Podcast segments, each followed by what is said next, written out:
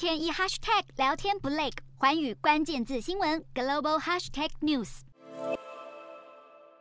非洲地区富含丰沛的天然气资源，特别是奈及利亚，原油产量位居非洲第一，让急于填补能源缺口的西方国家趋之若鹜。虽然拥有这样丰沛的资源，但是管理咨询公司麦肯锡的分析师表示，真正的问题和挑战是在于非洲国家是否有完善的基础建设来处理庞大的原油资源，进而能达到西方国家的能源需求。不断强调非洲拥有充沛的资源，但是需要基础建设。然而，这些基础建设却不是短期内可以建造完成的。像是奈及利亚和摩洛哥，早在二零一六年签订协议，将共同打造一条天然气管线，连接多个西非国家和摩洛哥，最终到达欧洲的天然气管线。但是迟迟都还没有动工，直到乌俄战争推升国际能源需求。今年六月三号，这项计划才终于往前迈进一步，进入设计的阶段。不过，连成本、资金细节都还没有开始讨论，因此呢，恐怕只能算是长远期的规划。